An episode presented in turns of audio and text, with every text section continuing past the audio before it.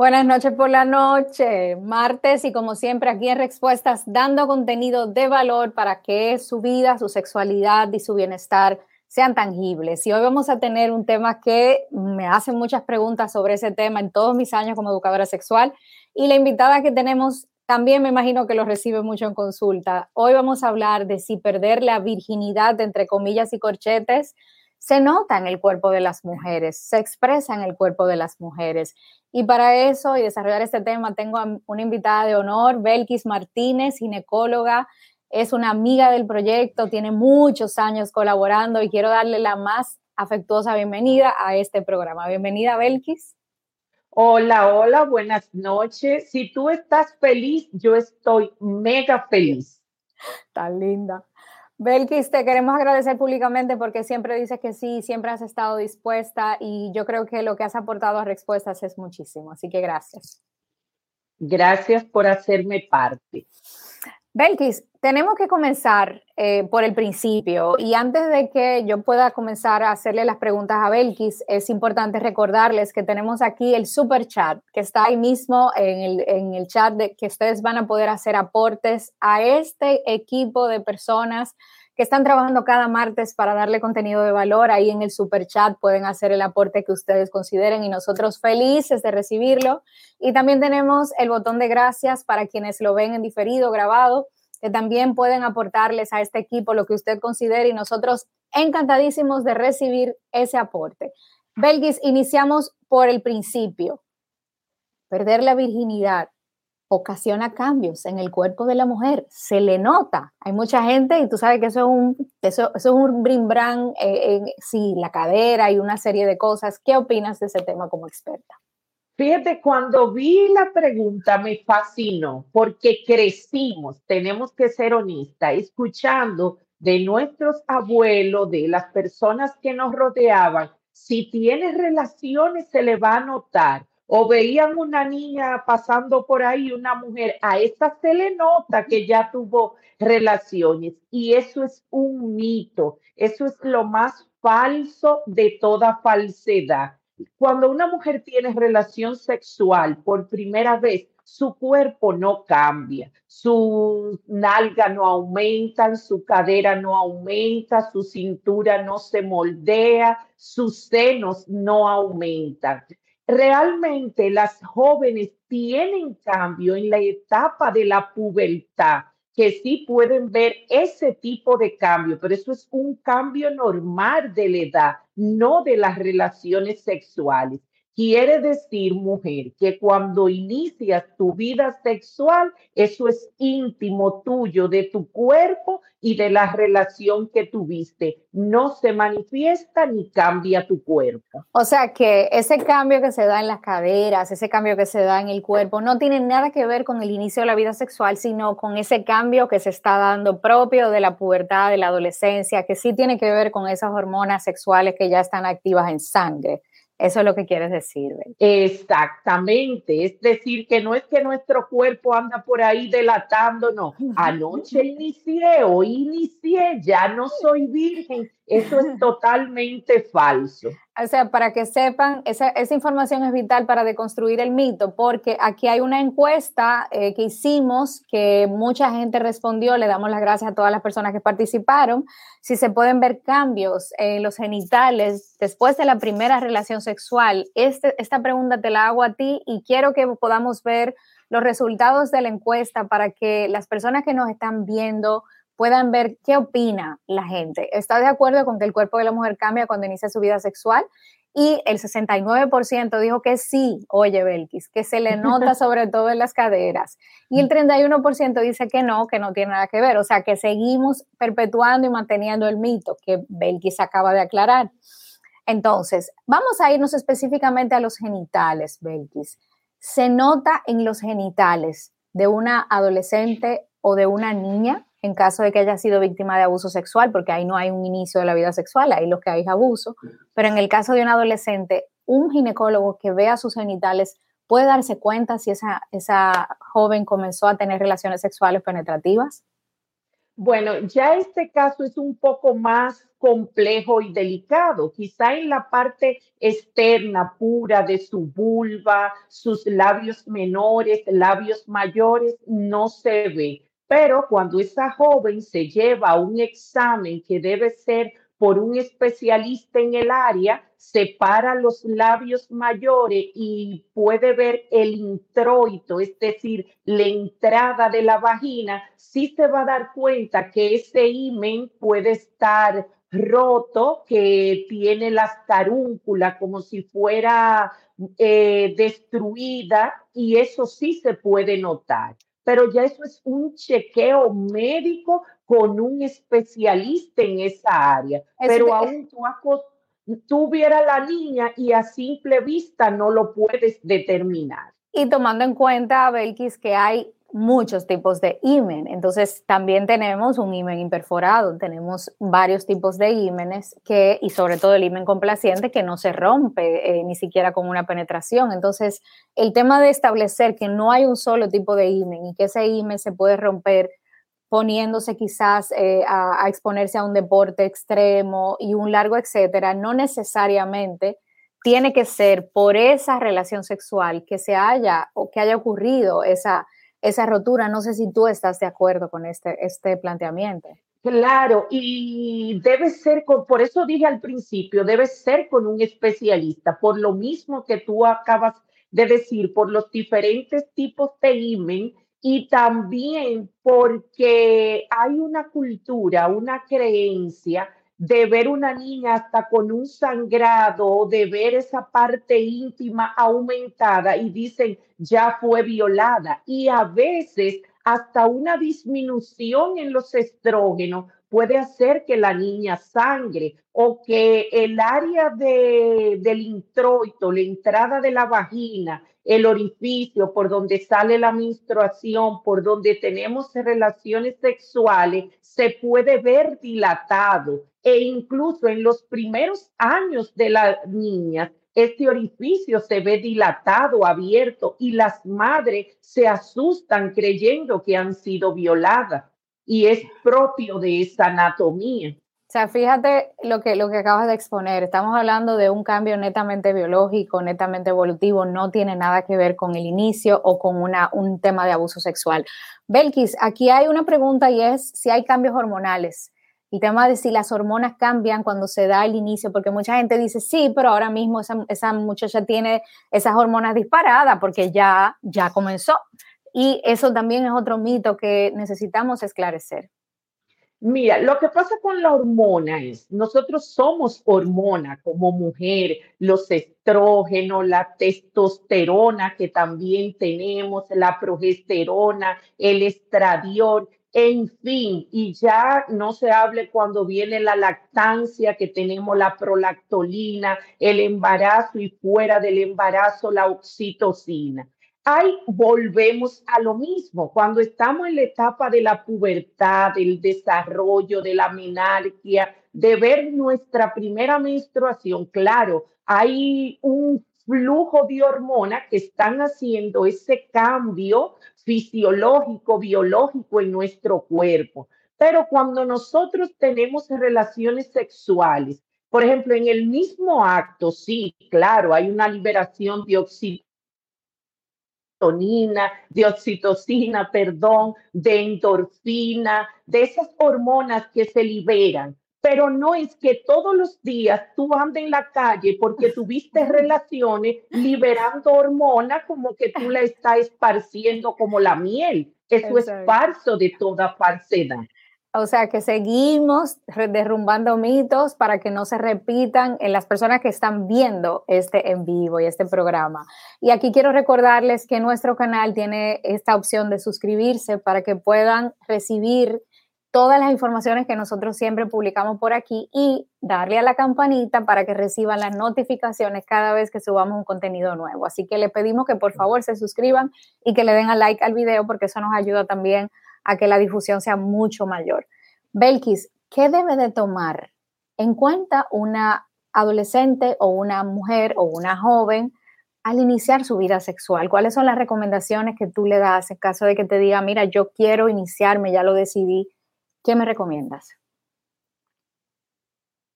Mira, eh, hiciste una pregunta muy excelente.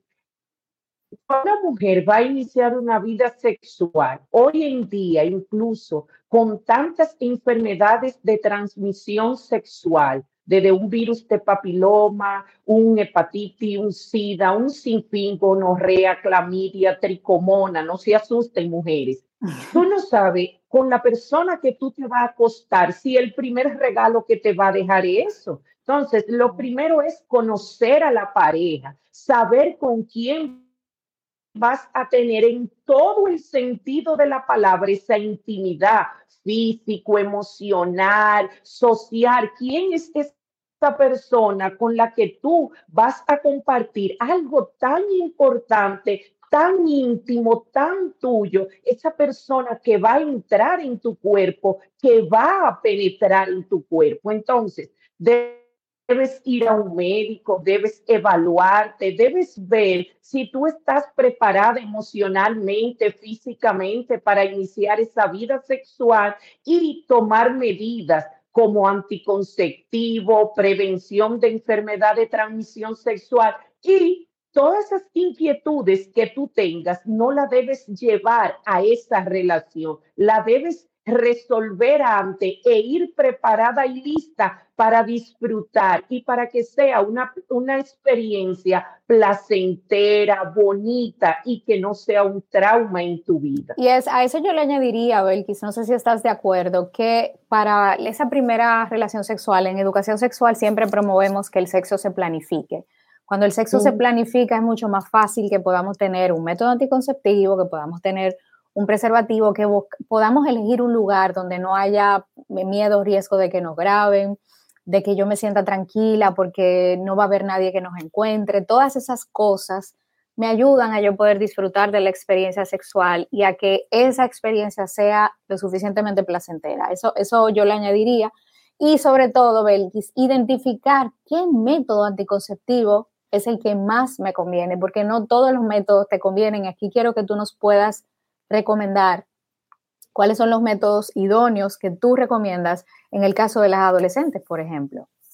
Me gustó mucho cómo empezaste, es decir, no todas calificamos para el mismo método. Para cada usuario hay un método anticonceptivo. Cada ser humano es distinto, es individual, físico, emocional. Entonces, uno de los grandes errores es que usamos el método que usa mi amiga, mi vecina, mi compañera. Y eso es incorrecto porque hay que ver cómo está tu salud, si eres una persona bajo peso, eh, aumento de peso, tiene problemas de tiroide, azúcar, eh, presión alta, eres sana, en fin saliéndonos de las enfermedades, hay que ver con qué método tú te sientes cómoda. Hay personas que, por ejemplo, prefieren llevar unas pastillas, pero aún dentro de las pastillas hay personas que le acomoda tomar pastilla por 21 días consecutivos, pero otras dicen, no, a mí eso me trauma estar contando siete días y descansar. Yo la quiero de 28. Otra dice, no, yo me siento más cómoda con un implanón ahí en mi brazo, muy discreto. Hay personas que dicen, no, doctora, yo quiero algo que eso esté ahí, que yo no me acuerde, yo quiero un DIU. Pero hay personas que tienen creencia o miedo a las hormonas y ahí eligen, cómo quieren el DIU, si de cobre, si hormonal. Entonces, eso también debe ser una consulta. Lo primero es que tú tienes que identificar qué método a mí me gustaría llevar yo, con cuál me sentiría cómoda y ya con tu médico lo dialoga y el que te convenga en todo el sentido. Y algo que voy a agregar ya como ginecóloga, el año Tú sabes que hoy en día tenemos mucho problema de fertilidad, muchas mujeres con problemas para tener hijos. Yo digo de manera responsable que a ninguna persona se le debe poner un método anticonceptivo sin evaluar si es fértil, cómo están sus hormonas, si está ovulando, si su útero está bien, si sus ovarios. Porque imagínate que yo tenga un problema de fertilidad y yo duro cinco años, seis, siete. Y cuando Belkis quiere tener hijos, va al médico y dice, ah, pero usted tiene problemas de fertilidad. Entonces, hasta en eso tenemos que ser responsables, en cuidar esa parte de nosotros, cuidarnos de no tener un hijo que no esperamos, que no queremos, que no ha elegido venir al mundo no deseado. Y eso que estás diciendo es fundamental. Y aquí quiero invitar a las personas a que puedan hacer sus preguntas y comentarios. No tienen que ser solamente preguntas, comentarios sobre este tema tan importante y sobre todo tan valioso para, para que podamos deconstruir mitos. Y es el tema, aquí en el chat nosotros la vamos a ir leyendo, es el tema de esa fertilidad, porque mucha gente dice, sí, fue el método que me dejó a mí eh, sin la capacidad de tener hijos, eso fueron las pastillas o fue, por ejemplo, el DIU. Y eso que estás diciendo es fundamental porque a veces le, echamos la culpa al método, pero antes de comenzar a planificarnos no sabíamos si realmente éramos, éramos fértiles o no. Y, tomar todas esas hormonas eh, básicamente no nos va a hacer bien.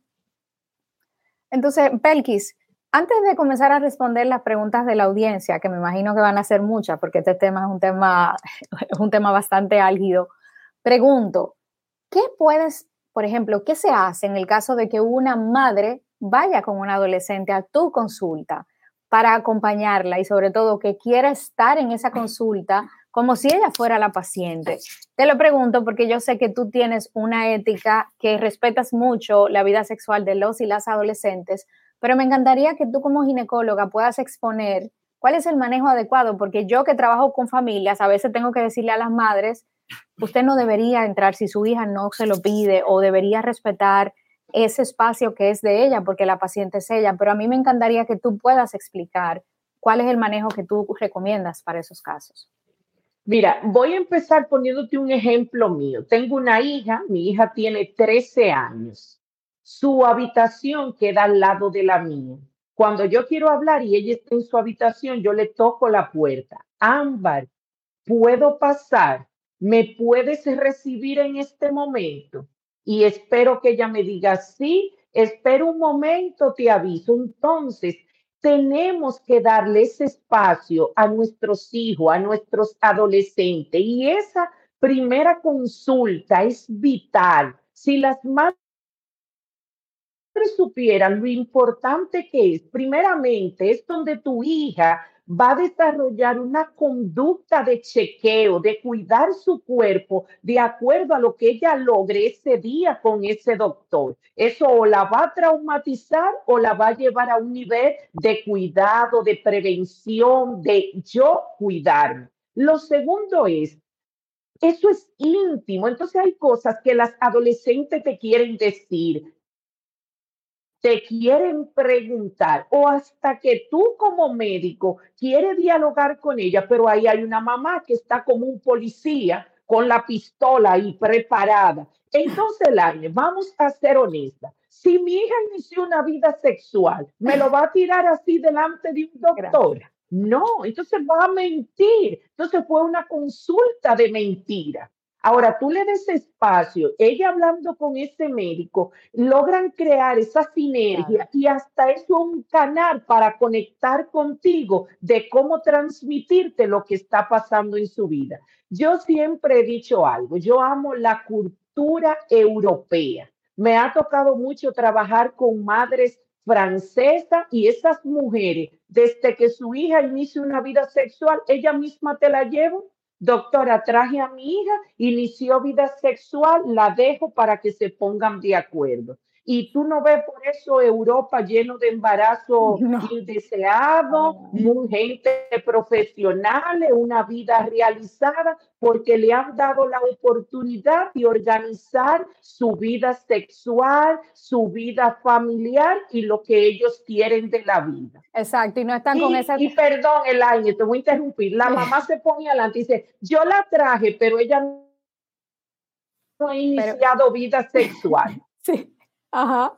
Eso, es importantísimo. Y aquí, señores, quiero que recuerden que tenemos aquí el super chat que está ahí en los comentarios para que ustedes puedan aportarle a este equipo lo que consideren de acuerdo a su disponibilidad. Y también tenemos el botón de gracias para las personas que vean el programa eh, grabado, para que también, si desean, nosotros felices de recibir sus aportes y seguir trabajando para que este contenido tenga la calidad que tiene con los profesionales que invitamos.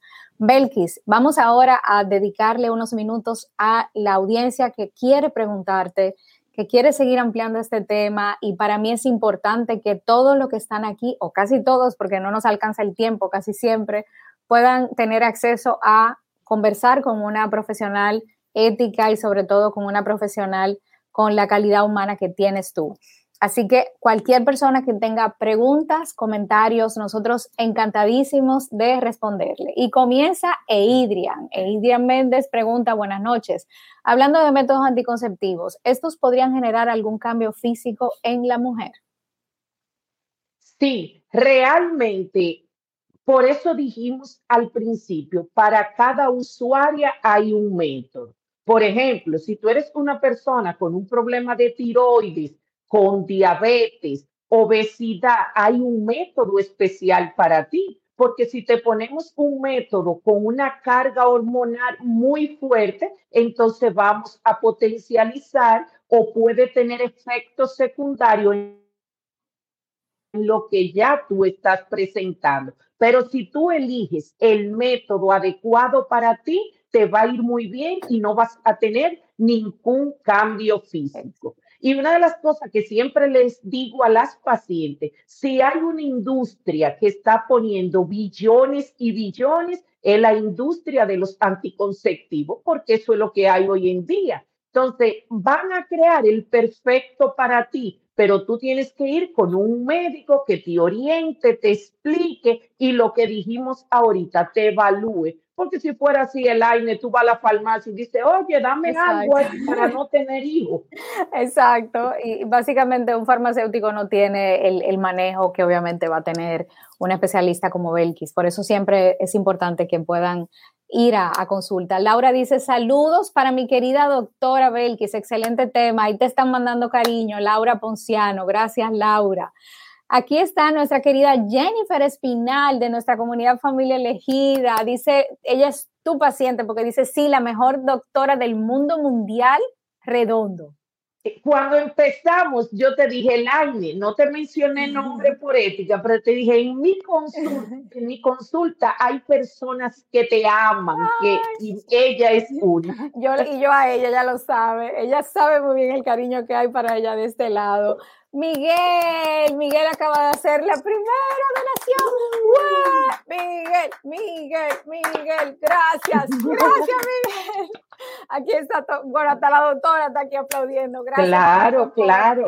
Gracias por ese super sticker a este equipo que es con muchísima humildad y muchísimo agradecimiento. Te, mando un abrazo virtual. Es lo que podemos hacer, Miguel. Miguel Cabana acaba de hacer el primer aporte de sticker y nosotros felices. Y Damaris Espinal Rodríguez pregunta si una joven que no se ha iniciado sexualmente, ¿cómo podría consultarse ginecológicamente para que pueda iniciarse como mujer una rutina de chequeos eh, periódicos porque puede darle pena?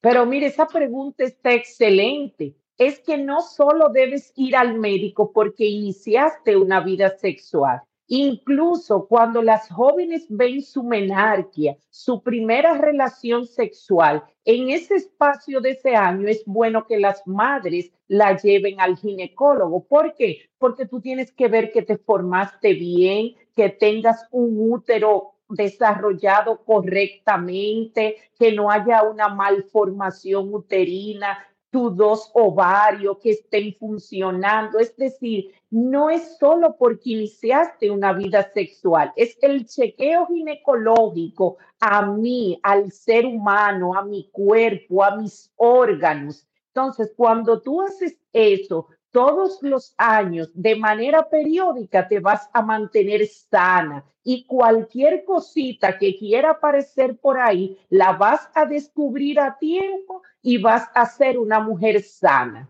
Me encanta porque aquí estamos creando la disciplina del autocuidado que muchas de nosotras no se dio porque obviamente nuestras madres no tenían este tipo de informaciones que estamos nosotros teniendo ahora y eso hace el cambio que se traduce en salud, porque una chica que desde jovencita tiene el acceso a una doctora como Belkis, porque aquí también hay que hablar la verdad, hay doctores y hay doctores, necesitamos identificar un doctor o una doctora como Belkis que sea lo suficientemente respetuosa, lo suficientemente humana y lo suficientemente ética, porque yo que trabajo con adolescentes, tengo casos de chicos y chicas que se han sentido muy mal cuando van a una consulta y lo primero que le dice el médico que tiene un adultocentrismo rampante, ¿dónde está tu mamá? ¿Cómo va a ser que tú estás teniendo sexo tan chiquita?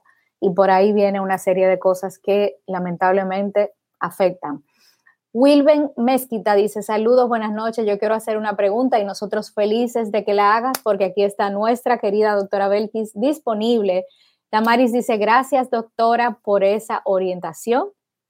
Así que Damaris tiene un recurso. Gabriela Rojas dice, bendiciones para esa hermosa doctora que trabaja con tanto amor sin importar el cansancio que tenga. Así que Gabriela sabe que tú has estado ahí en la madrugada con esa risita tuya.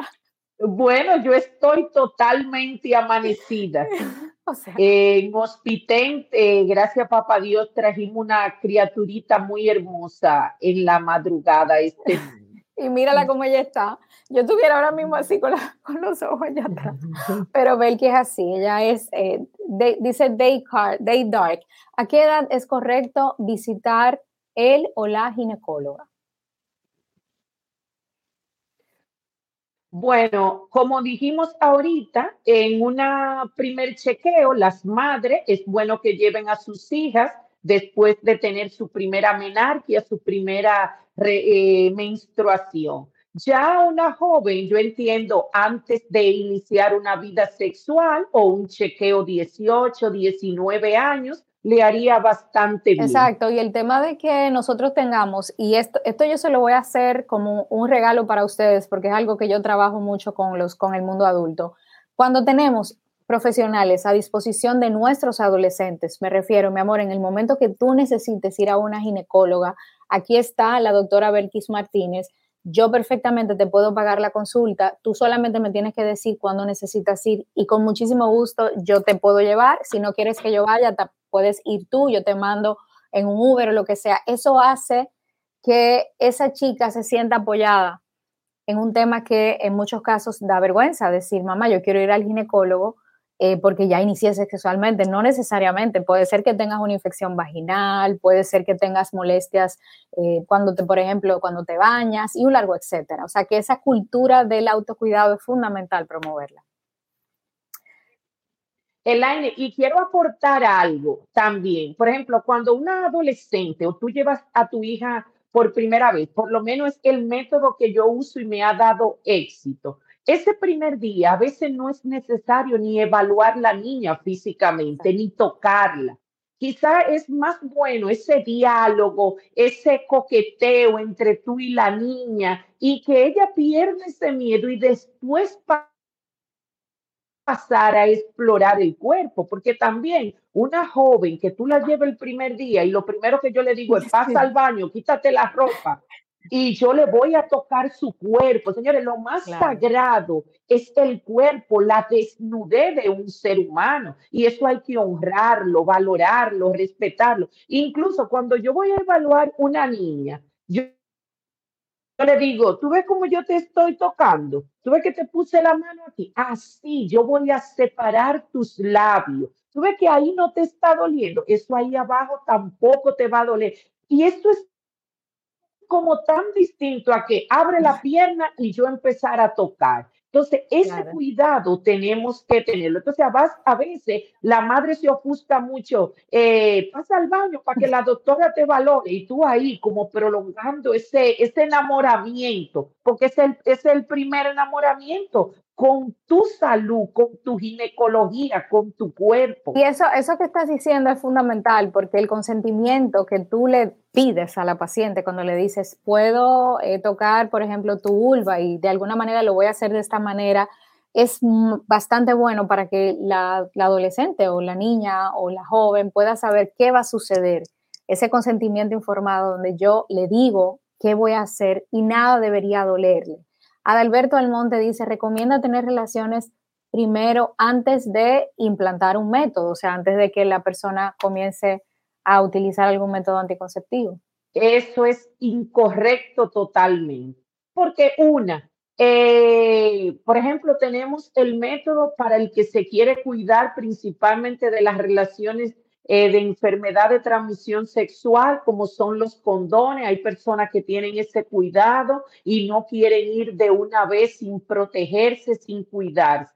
Pero lo segundo es que si tú inicias, incluso muchas personas el mismo día de su primera relación quedan embarazadas entonces tú te imaginas un hijo que viene donde ni se han conocido, no hay ese intercambio, no, nada, y ya tú tienes un embarazo. Es algo que está muy condenado al fracaso. Entonces lo primero es ir, evaluarte, hacerte tu chequeo, el método y después como pareja consensuar cuándo vamos a iniciar esa vida sexual. Exacto, y la planificación de esa primera relación es fundamental.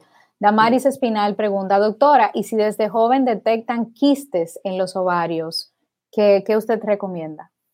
Mira, eso es algo que es bueno evaluar. Mayormente es muy normal que las pacientes muy jovencitas, por esos cambios hormonales que todavía no se ha organizado, lo que es el eje hipotálamo, hipófisis, eso es muy fino Vamos a irnos al Hipólito, no tan. Entonces, como eso no está claro todavía, pueden aparecer esos quistecitos que son normales, que son funcionales. Entonces, por eso hay que evaluar bien que de verdad sea ovario poliquístico o que sean quistes funcionales que ellos desaparecen solo. Exacto, por eso es tan importante que podamos ver cuál es el estado del aparato reproductor eh, femenino. Dice Patricia Raigoso, doctora, un abrazo, amo su dulzura, así que ya sabe, Bel, que esta noche no va a dormir con tanto cariño que te están mandando por aquí. Dice nuestra querida Janina Betancourt, directora en jefe de, de las tareas de la comunidad familia elegida, que no la ha hecho hoy, pero bueno, yo se lo sigo recordando.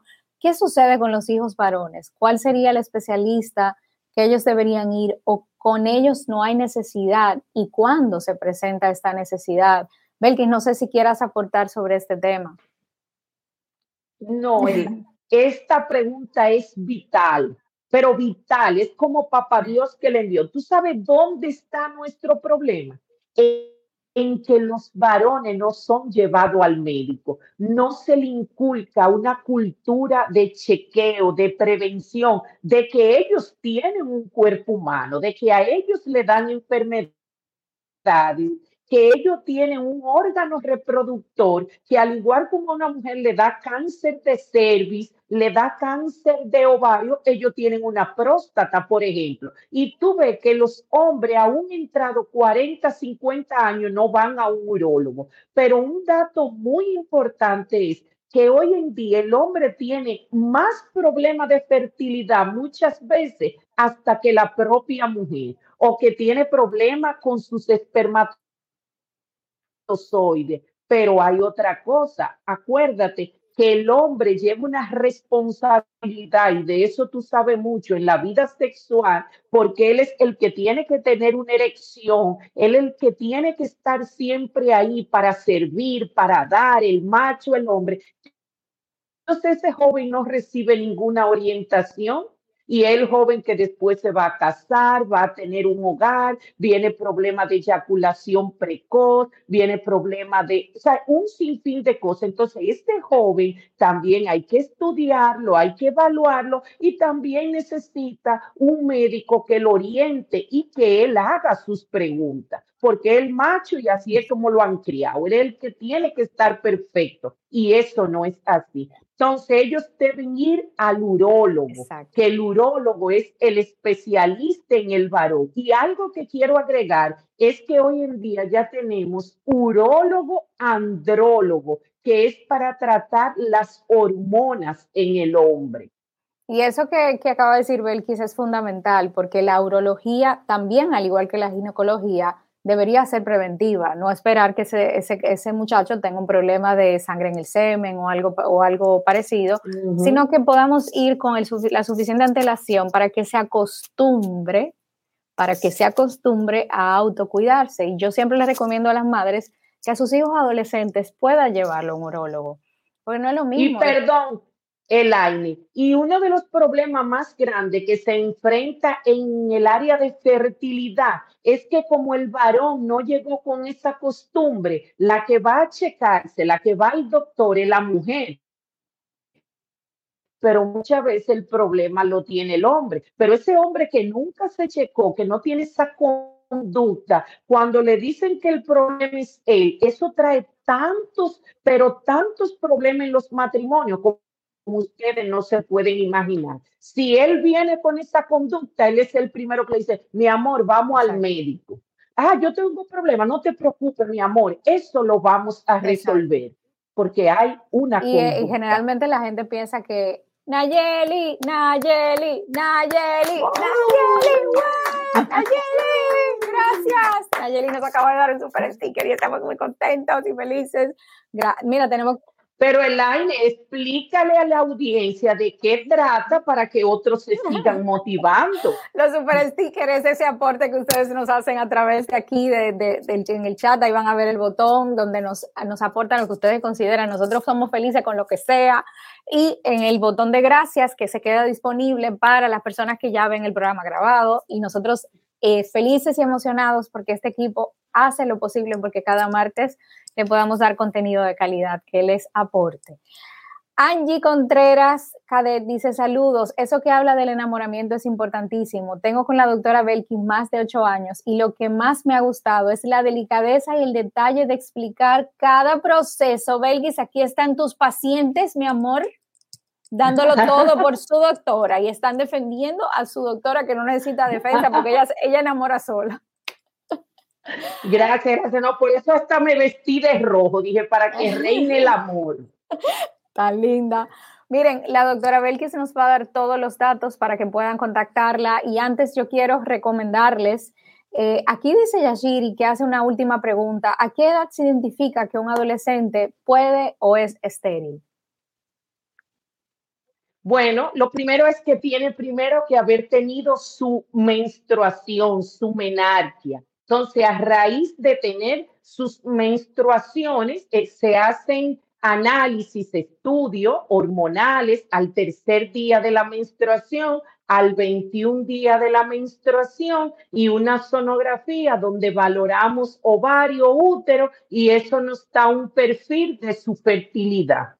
Exacto, y eso es fundamental para nosotros saber si ese adolescente eh, va a necesitar métodos anticonceptivos. Pero antes de que la doctora Belkis nos dé todas las coordenadas de dónde está para poder consultarse con ella, quiero invitarles a que puedan ver el webinario gratuito que hicimos sobre cómo entender el desarrollo sexual de los y las adolescentes. Es un regalo de mí para ustedes donde desarrollamos por más de una hora cuáles son esos cambios, cuáles son las etapas de la adolescencia, qué pasa en el cuerpo, cuáles son las, eh, los primeros impulsos sexuales, qué hacemos si nos dicen que tienen una relación de noviazgo y un largo etcétera. Así que les invito a que puedan ver este webinario gratuito.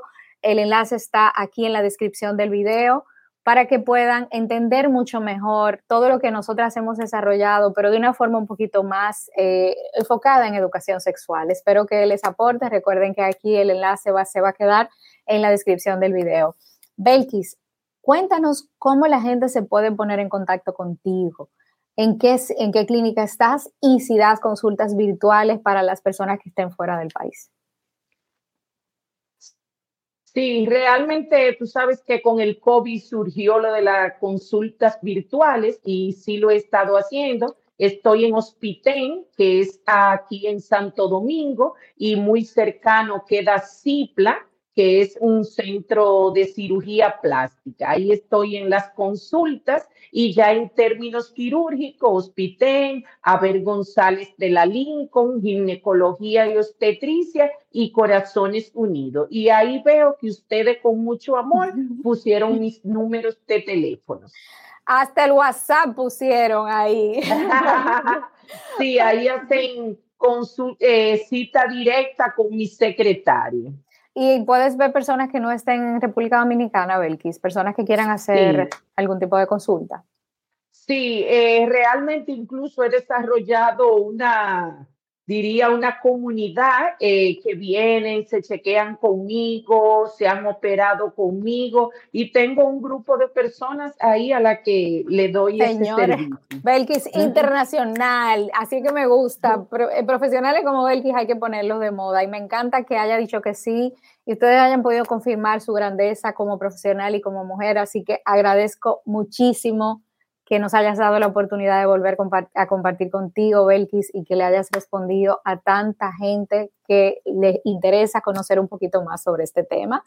Y quiero que recuerden que se pueden suscribir al canal, pueden darle a la campanita para recibir las notificaciones, agradecerles a todas las personas que han estado y sobre todo las personas que quieran aportarle algo al canal. Recuerden que tenemos el super chat que está ahí para ustedes y también tenemos el botón de gracias para las personas que vean el programa en grabado que puedan también hacer sus aportes. Nosotros felices de recibirlos. Belkis, no sé si quieres terminar con algún mensaje para toda la gente que nos está viendo.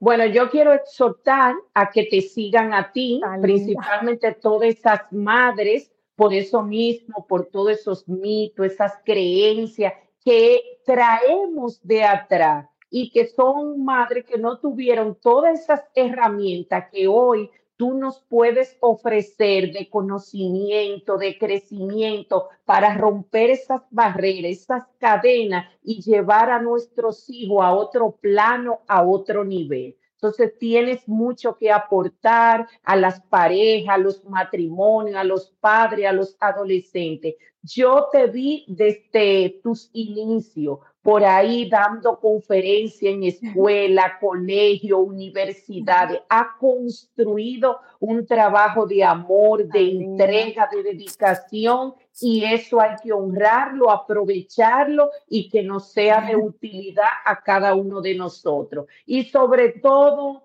vamos a amarnos, vamos a apapacharnos, a disfrutar la vida, a hacer, a vivir Tan linda. Ustedes ven porque que yo la quiero a ella, porque que Belki te, te dan ganas de llevártela para tu casa. Ay, como que, o sea, Belki, yo, dice, dice el jefe que él quiere ir a consultarse contigo. Bueno, le puedo decir que mi amado me dice, si yo no, si yo fuera mujer, yo quisiera una doctora como tú. Y él dice, no, a ti hay que evaluarte porque ese teléfono suena a las 2, a las 3 y tú tan natural, dime niña hermosa, dígame doctor, si soy yo digo, no. Belgis, te queremos, gracias por estar y gracias. por invitar porque la audiencia te ha amado. Gracias a ustedes por estar hoy martes en este programa que hemos hecho con todo el gusto. Esperamos que nos volvamos a encontrar el próximo martes aquí en Respuestas con más contenido que le aporte bienestar sexual y sobre todo bienestar integral. Bye bye, descansen, pórtense mal y acuérdense de nosotras. Adiós. Bye.